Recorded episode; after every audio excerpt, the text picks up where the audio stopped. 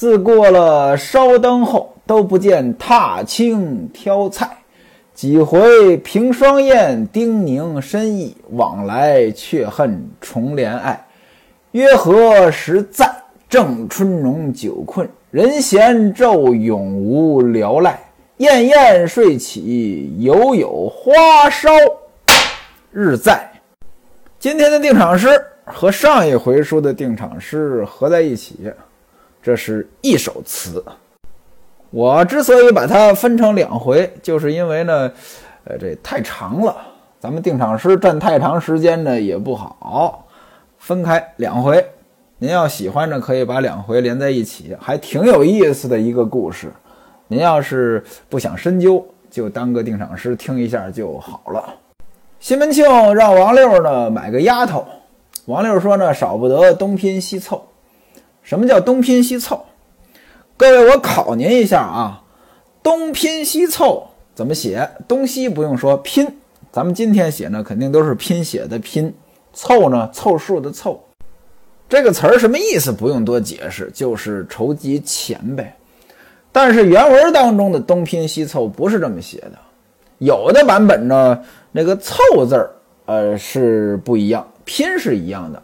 那个凑呢，用的是那个车字旁加一个演奏的奏，这什么意思呢？其实就是那个车条啊，辐条。啊，您都看过自行车啊？自行车不是有很多辐条吗？辐条是向中间辐射。凑这个字呢，其实就是把辐条让它向这个车轴这地方聚拢，呃，就是聚拢的意思。那东拼西凑也是筹集款项嘛，聚拢的意思。那还有的版本的这个《金瓶梅》呢，这拼字也不一样，拼它用的是一个车加一个并。今天呢，已经没有这个字儿了。这是一个古字，这个字的意思呢，就是那种有那个违章的那种车子啊。那什么意思呢？为什么用在这儿呢？我也没搞清楚。反正东拼西凑，您就按照今天的意思来理解，就就就对了啊。王六说呢，就是没钱呗，就这意思呗。西门庆也听明白了，说没关系，多少钱我给他。王六说：“怎么好，又让您花钱？我们已经麻烦您很多了。”西门庆一听呢，嘿，会说话，心里边开心。正说着话，冯妈妈进来了，放桌子要吃饭嘛。哎，西门庆呢就跟冯妈妈说呢，让他给买个丫头。冯妈妈说呢，既然是爹许了你，爹答应你的，那你还不赶紧拜谢拜谢啊？南边。赵嫂那儿有个十三岁的孩子，只要四两银子，让爹替你买下来吧。王六呢，赶紧给西门庆道了万福，表示感谢。不大一会儿呢，这个酒席呢就摆上来了。王六满满斟了一杯呢，双手递给西门庆，正要磕头，那磕头敬酒啊，正要磕头，西门庆一把拉起。哎，之前不是给我见过礼了吗？不用再见礼了啊，你就稍微拜一拜也就算了，鞠个躬就行了。王六呢，笑嘻嘻的又道了个万福，到旁边一个小凳子上呢就坐下了。俩人吃什么呢？啊，这个饼卷菜，类似于今天这个春饼的吃法，用这个软饼啊剪一些肉丝儿啊，什么菜呀卷了。卷好之后呢，放在小碟子里边，用小碟子端着递给西门庆吃。两个人呢，就这么着一边吃一边喝。外边呢，戴安和这个冯妈妈两个人呢，呃，单独呢在一边吃，这就不用细说了。西门庆和王六那喝了几杯，这感觉呢就上来了。王六呢主动把这个座位呢挪得离西门庆近了一点儿。哎，这就是主动示好了。话说酒是色媒人，对吧？这个借着酒劲儿上来了。西门庆呢，自然而然的啊，借着王六给他敬酒，搂过脖子来，这就啃上了。王六干什么呢？王六就把手往下边放。原文写拢钻西门庆玉镜，拢钻拿手攥着葫芦着攥着葫芦着什么呢？玉镜。不用多说了啊，这个懂的都懂。彼此两个人是淫心荡漾啊，喝酒是没意思，办正事儿吧。把门这么一关，把衣裤这么一脱，各位您猜怎么着？很多人听《金瓶梅》啊，就爱听这样的这个故事啊。有一次呢，我跟一哥们儿聊天我说呢，我准备说《金瓶梅》这部书，他说。哎，现在我不看《金瓶梅》了，看《金瓶梅》那都是年轻的时候，都是挑着看的。各位啊，挑什么？咱们现在大多数人能买到的《金瓶梅》应该都是删减版。他所谓的挑，其实就是把那些删的剪出来看。呃，基本上很多人呢，尤其是年轻一点儿看《金瓶梅》呢，就为看这个。但事实上，您听我说书，您应该也感觉出来了。《金瓶梅》当中的色情描写其实并不多。书说至此，我已经说了一百多回了，而且呢，我是按照未删减版说的，我还是比较忠于原文的。其实各位您也听出来了，涉及到色情描写的这个回目呢，它并不多。为什么这里边要有这么多色情描写？如果没有色情描写，《金瓶梅》这部书它也是一部很好的作品。之所以要有色情描写呢，其实原因也很简单。啊，为了销量，为了点击率，啊，这个关注它就是钱呀，流量呀，能变现呀，其实就这个意思。门一关，啊，裤子一脱，两个人呢就上床了。此时呢，太阳呢是正要落山，西门庆借着酒劲儿，啊，从自己的兜里又把银托子拿出来戴上。王六呢还用手帮他弄。啊，原文写见蛇棱跳脑，紫强光鲜，沉甸甸，甚是粗大。这几句呢，我就不给您解释了啊。啊，王六呢，在西门庆的怀里，啊，两个人呢就搂着脖子就这儿啃。哎，差不多了。王六呢，把一只腿抬起来，用手帮着西门庆把那画入聘中。两个人开始大战，王六的皮肤还挺好，西门庆摸着呢，觉得是肌肤柔腻。再往后的场景呢，我就给您念念原文吧，啊，您自己去理解。啊，西门庆摸见妇人肌肤柔腻，鬓毛疏秀，先令妇人仰卧于床背。把双手提齐双足，置于腰眼间，四行抽送。接下来原文当中呢，还写了几句词儿，形容两个人大战，我就不给您一句一句的说了啊。这些词儿呢，都挺隐晦，我挑一句呢给您念一下：男儿气急，使枪指去扎心窝，女帅心忙，开口要来吞脑袋。啊，不多说了啊。王六这个人呢，还有怪癖，在男女之事上有怪癖。什么怪癖呢？原文的写法是这样的：只要叫汉子干他后庭花。翻译成今天的话说呢，就是喜欢让人家走后门。她跟她老公韩道国，呃，两个人呢做这种事情呢，也是后边去的多。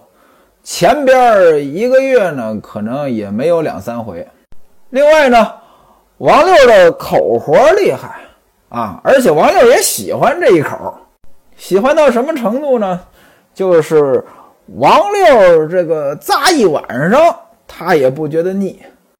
一般来说，对男的来说呢，呃，如果说呃已经把子弹打出去了，那可能呢，呃，状态呢马上就下来了。可能不能连续作战，但是王六这嘴里的功夫呢，原文写的是，甭管男的，就是已经发出多少子弹了，禁不得他顺天挑弄，登时就起。您看啊，王六，哎，这两样，一个呢喜欢让人走后门，一个呢，哎，嘴里功夫厉害，有这两样呢，西门庆就更爱了呀。这一玩呢，可就没时候了，直玩到定经天，西门庆才起身回家，临走呢，王六跟西门庆说：“说您明天再来啊，啊，早来一些，咱俩呢，哎，多搁点功夫，好好玩一玩。”西门庆那是大喜呀。各位您看啊，前面说咱们说过啊，作者说王六说他不是崔氏女呢，就是卓文君。现在您看出来了，他是谁？崔氏女啊，崔氏女跟国君，呃，这个乱搞呀。王六跟西门庆乱搞啊。那崔氏女的老公是国君的大臣呀，王六的老公是西门庆手下的掌柜的呀。因此呢，有一种解读《金瓶梅》的，说《金瓶梅》暗喻的就是正德皇帝，西门庆就是正德皇帝。他也不是说没这种影子啊，从这里呢也能看出来一二。只不过呢，这个崔氏女的老公崔杼，最后呢把国君杀了。那王六跟西门庆搞在一起了，王六的老公韩道国又会做什么呢？这您往后听，后文书呢咱们都会说。转过天来，西门庆到了狮子街的这绒线铺，这就是韩道国管的买卖啊。到这儿来干什么呢？兑银子，兑了四两银子给冯妈妈，让冯妈妈呢去买丫头伺候王六，给这丫头呢改名叫锦儿。西门庆呢，哎，跟王六呢，哎呀，一度春宵呢，哎，回味无穷，老想来。过了两天，哎，骑马又来了。来到王六家里边儿，啊，这个还是齐同戴安跟着。到了门口呢，让齐同呢把马呢还是送到狮子街那边去。冯妈妈呢还是伺候酒局。西门庆和王六两个人还是吃完喝完上床。每次呢都是白天来到晚上定经天，这才回家。自此以后呢，西门庆就经常。啊，来这么一回，来这么一回，就这个流程。家里边不知道啊，这个瞒着家里面。冯妈妈呢，也经常过来伺候他们俩呀。呃，这样的话，冯妈妈呢也不大去西门庆家里了。按理说呢，你冯妈妈，你老主人这个，呃，李瓶儿在，你得多去啊。这个就去的少了。李瓶儿呢还觉得奇怪。还让人呢过来呢喊老冯过去，老冯呢也没时间啊，反正呢经常是这个门呢一锁就一天，哎就在王六那儿呗。那位说老冯对这事儿怎么这么上心啊？那伺候这个他有钱儿啊，还不是为了点钱儿？话说这么一天呢，华童正好撞见了冯妈妈，哎就把冯妈妈给拉家里来了。李瓶儿就问啊。说整天也见不着你人，你干什么去了啊？让人喊你呢，老是不在家，也不过来看看我。你怎么忙成这个样子啊？我这儿丢下一堆的这个衣裳呀，还有带孩子的这些什么被褥呀，等着你来帮忙拆洗拆洗，就见不着你人。这冯妈妈说了：“哎呀，我的奶奶呀，您说的轻巧。”写字的拿逃兵，我如今可是一身的故事呢。这句话什么意思？写字的那是文职啊，你让文职去抓个逃兵，他肯定抓不着呀。抓不着怎么办呢？就只能编理由啊，我忙没时间，怎么怎么着。那么写字的拿逃兵，我如今一身的故事就是我事儿太多，忙不过来。卖盐的做雕銮匠，我是那闲人吗？卖盐的，呃，盐是咸的呀。做雕銮匠，雕銮匠是什么？您看古代那宅子啊，那木头呀、窗户呀，那都雕得很细，那都是花功夫的。那我一个卖盐的，我去做雕栏匠，那我真成闲人了。那意思呢？我不是那闲人啊，我没工夫啊。李瓶儿说：“哎呀，我的冯妈妈呀，哦，找你呢，你就没时间，你就忙着赚钱。不是你在哪儿赚钱呢呀？你忙活什么呢呀？”冯妈妈说：“我可是大风刮了假耳去，嘴也赶不上，什么意思呢？夹就是脸，耳耳朵，大风把耳朵和脸都刮走了，嘴呢跟不上了，嘴跟不上就是没吃的啊，就这意思。我赚什么钱？没钱，您可别生我的气，我心里边呢也知道我也要来，我这心里也急。我干什么了？您说啊？后边的大娘不是给了我钱，让我在外边呢替她烧个拜佛的蒲垫来。蒲垫就是蒲团啊，买个蒲团啊，我跪着那拜佛用吧。这事儿呢，我都快忘了。昨天刚想起来，结果呢，这个又找不着这个卖蒲垫的人了。我怎么回他话呢？其实呢，冯婆子就是说这大娘教我的事儿我没干好，这我不敢来，所以我也没来看你。李瓶儿呢还真信了。哎呀，你要再不给他把这蒲垫买来，他就以为你跟着那和尚跑了。他给你钱，你携款潜逃。啊，你就等着打吧。这冯婆子说呢，说等一会儿呢，我跟大娘说这事儿没办成，把银子还给他啊。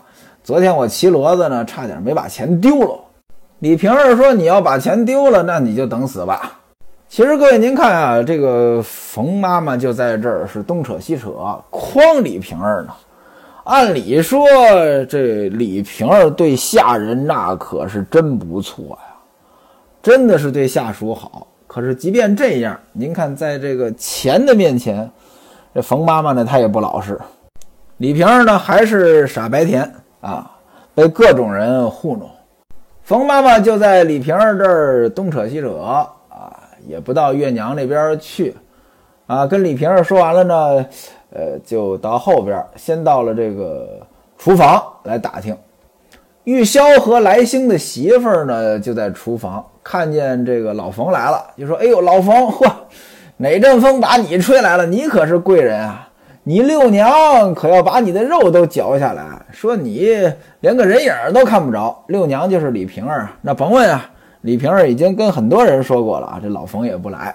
冯婆子向前拜了两拜，说我刚从六娘那儿来啊，她已经把我骂了一通了。玉箫就问啊，说那大娘让你替她买那个铺垫怎么样了？”冯婆子说了，昨天拿银子啊，到城门外去买，结果呢，卖铺垫的那个走了啊，这个回去了啊，到明年三月呢才来，银子呢还在我这儿，姐，你要不替我收了吧？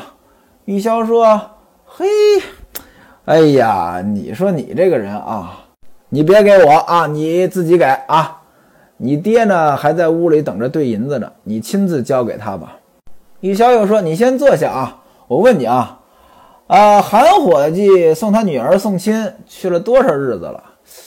呃，也快回来了吧？他一回来，你可就有造化了，他肯定得感谢你呀。”冯婆子说：“嗨，谢不谢的，随他去吧。呃，现在算一算呢，已经去了八天了，哎，也快了吧，快到家了。”他们在这闲聊，西门庆呢在家里边呢，还真在兑银子。兑银子干什么呢？给奔四啊！奔四不是，呃，在管工程吗？啊，给了奔四之后呢，西门庆呢也就出去了。这冯婆子才走到上房见了月娘，元儿写也没敢拿出银子来。他跟月娘说呢，说那个。卖垫子的那个蛮子，蛮子就是南方人啊。这卖垫子那蛮子呢，有几个粗垫子都卖光了啊，回家呢囤货去了。明年呢要烧这个好的铺垫来。各位您看啊，冯婆子就是又想当又想立啊，对外边说啊我也办不成，要不钱还给大娘吧。到大娘这儿又舍不得了。就说呢，我明年接着替您买，因为他买他不可能说一块钱东西就给你一块钱呀，他这中间能赚差价呀。吴月娘本来就这个实诚，就说好吧，那银子放你这儿，到明年呢，呃，我再找你要两个也就是了。吴月娘呢还让人上茶啊，赏了他吃的喝的。呃，跟吴月娘汇报完，又到李瓶儿房里来。李瓶儿还关心他呢，说你大娘骂没骂你？冯婆子说呢，如此这般，这般如此。我找个理由呢，他呢也挺开心，还赏了我一些茶吃，给了我两个饼，我就出来了。这里边写的是饼定，什么叫饼定？就是大烧饼。李瓶儿说呢，说这个是之前他到乔大户家吃满月酒的那个烧饼。哎，我说老冯啊，哎呀，你这嘴头子真跟得上啊！六月里的蚊子你是叮死了。六月夏天蚊子呢叮人，那叮的特别厉害，叮死了。那这六月里的蚊子叮死了什么意思呢？这事儿你办的太厉害了啊！这钱。你就赚到手了，买不着人家的这个垫子，你都这钱都得攥着不撒手啊。又说了，说，哎，你今天给我洗衣服吧，别回去了。冯婆子说，你先准备浆啊，过去衣服都要浆洗啊。浆呢，其实就是类似于米汤的东西啊。你先弄浆吧，我明天早点来帮你洗。为什么呢？下午呢，我还要到一个老主顾家里边办点事儿。李瓶儿说：“嘿，你呀，你呀，你这老货呀，啊，老有事儿啊！你明天要不来，看我怎么怎么找你算账。”冯婆子呢就笑了，两个人聊了几句天冯婆子就走了。李瓶儿留他说：“你吃了饭再走吧。”冯婆子说：“我这还饱着呢，不吃了。”冯婆子这么着急干什么呢？他怕西门庆和王六需要他呀，两步并作一步，赶紧赶过去。冯婆子往前走，走到西门庆他们家的前厅的角门口，看见戴安在那边伺候着啊，端着这个茶盘伺候着呢。戴安看见冯妈妈了，努住嘴儿说：“您老人家呢，先去，先去哪儿啊？先去王六那儿啊。我爹呢和英二爹呢在这儿聊天呢，聊完了呢。”他也起身，我已经呢让齐同呢先过去把酒送过去了。冯婆子一听呢，那赶紧去吧。英伯爵干嘛来了？给西门庆介绍买卖。东平府呀，每年呢有这个预算，采购一批物资。什么物资呢？原文写的是三万香蜡等料钱粮。啊，这批物资呢，预算是一万两银子。那政府有这个采购的需求，就得找这供应商。供应商是谁呢？李治皇嗣。啊，原文写揽透李治皇嗣。揽透什么意思呢？大概就是相当于今天所说的这个总包啊，总供应商，或者说这活呢是他揽下来了，他再分给别人，他就是个二道贩子。那有这个活。他问西门庆：“你干不干？”那意思呢？这中间有钱赚啊！可能有人疑问了：这为什么？这个政府采购这么多香蜡？你这个弄这么多蜡烛干什么呀？照明吗？不是。有人分析这个地方呢，是因为当年的这个嘉靖皇帝啊，喜欢道教，整天装神弄鬼的。您哪位要看过那个《大明王朝一五六六》？这里边就有这个情景啊，那上行下效呀，所以各地呢，它肯定这道教之风盛行，这宗教嘛，呃，少不了这个点香呀、点蜡呀这些东西。东平府啊，采购三万香蜡，一年光香蜡采购三万斤，这个，哎，听着很荒诞。你说这这些钱要用在改善民生上，多好呀！那这活呢，交给了这两个懒头。这两个懒头呢，他得自己先采购上来，再交给官府，对吧？你自己得先垫资。但是呢，这二位他没钱，因此英伯爵呢，那意思你跟他们俩人合伙干，他们拿订单，呃，跟你合伙，你有钱呀，这不就能够一起做这个买卖？你们把钱赚了吗？但是西门庆呢，一口给回绝了，我不干，怎么着？懒头人性不行啊，以假充真。西门庆说了，我衙门里边呢还有一个案子，还要办他们呢，我怎么能跟他们做买卖呢？英伯爵说：“哥哥，你要不做呢，就让他们找别人。但是呢，你可以赚别的钱呀。”英伯爵给西门庆出了个主意：“你可以做这个供应链金融，对吧？你可以不参与这个买卖，但是你是放高利贷的呀。他们没钱采购，你给他们垫资啊。”啊，让他们用应收账款来做抵押，这就是今天所谓的供应链金融。这样的话，你吃利息不就行了吗？英伯爵说呢，你呢，呃，借两千两银子给他们，每月五分利。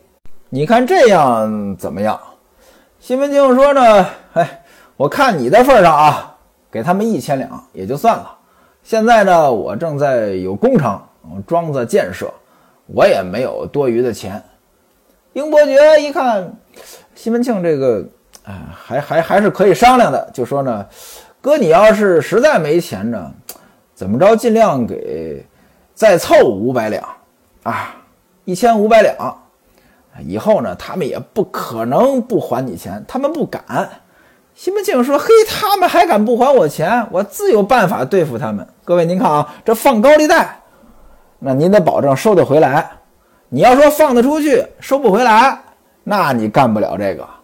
我还真见过眼巴前活生生的例子，没有这个收账的能力，还想参与一下放高利贷，嘿嘿，这都想瞎了心了。”西门庆说：“他要敢欠我钱不还，我自有办法对付他。不过呢，还有一件，英二哥啊，我借他钱行，但是呢，你别让他打着我的旗号在外边招摇撞骗。我要知道了这事儿，嘿嘿，到时候我在衙门里边，我可能办他。”英伯爵一听呢，说：“哥哥，这你放心啊，啊，有我在啊，他们要敢打着你的旗号坏你的事儿。”啊，我肯定就在前边了，不然我是干什么吃的呀？对吧？你只管放心，但有差池，您找我算账。那这个借他们一千五百两这事儿就算说好了，我让他们呢明天呢把文书送来，借条送来呀。西门庆说明天别来，明天我有事儿啊，让他后天来。说着话呢，英伯爵呢就走了。打发走了英伯爵，西门庆的心呢，啊，在王六那儿啊，让戴安备马，带上了眼纱，问戴安祁同去没去？前文书咱们说过了啊，祁同已经去了，把酒都送过去了。戴安呢，又不大一会儿取了挽手来，这挽手是什么东西？我也不知道，是不是就是马的缰绳啊？呃，西门庆呢，上马就到牛皮巷来了。王六住牛皮巷，西门庆本以为呢，今天跟往常没什么不同，到那儿呢，该喝酒喝酒，该办正事儿办正事儿。哪曾想，在西门庆来之前，有一个人已经提前来了。那位说：“这是谁呀？此人非是旁人，正是韩道国的弟弟韩二。”